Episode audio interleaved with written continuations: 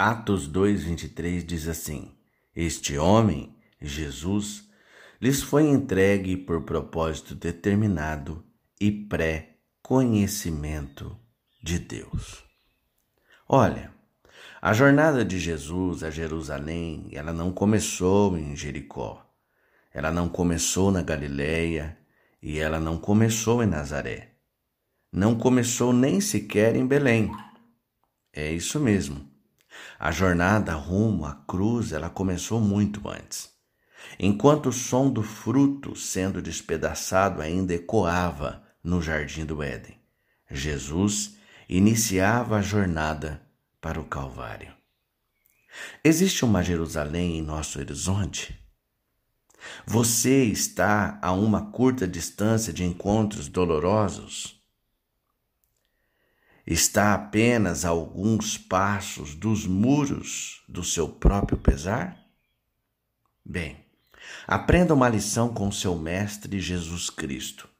Não marche para a batalha com o inimigo sem primeiro clamar pela coragem das promessas de Deus. Vou lhe dar alguns exemplos. Quando estiver confuso, Jeremias 29, 11 porque sou eu que conheço os planos que tenho para vocês, diz o Senhor, planos de fazê-los prosperar e não de lhes causar dano.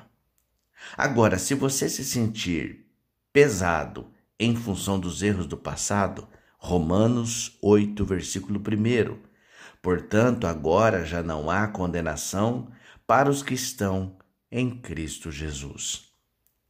E naquelas noites em que você questionar se Deus existe, leia Oséias 11, versículo 9: Pois sou Deus e não homem, o Santo no meio de vocês.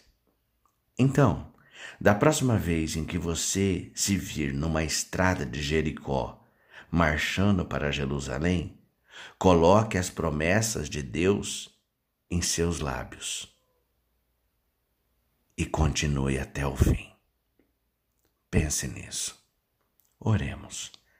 Em o nome de Jesus, ó Senhor Deus, lembra-me do teu imenso poder e da tua disposição de satisfazer todas as minhas necessidades. Dá-me graça para fazer minha parte na superação das dificuldades e dá-me a sabedoria para saber quando deixar que tu faças a tua parte. Confio em ti, Senhor, e descanso no teu amor, em nome de Jesus. Amém.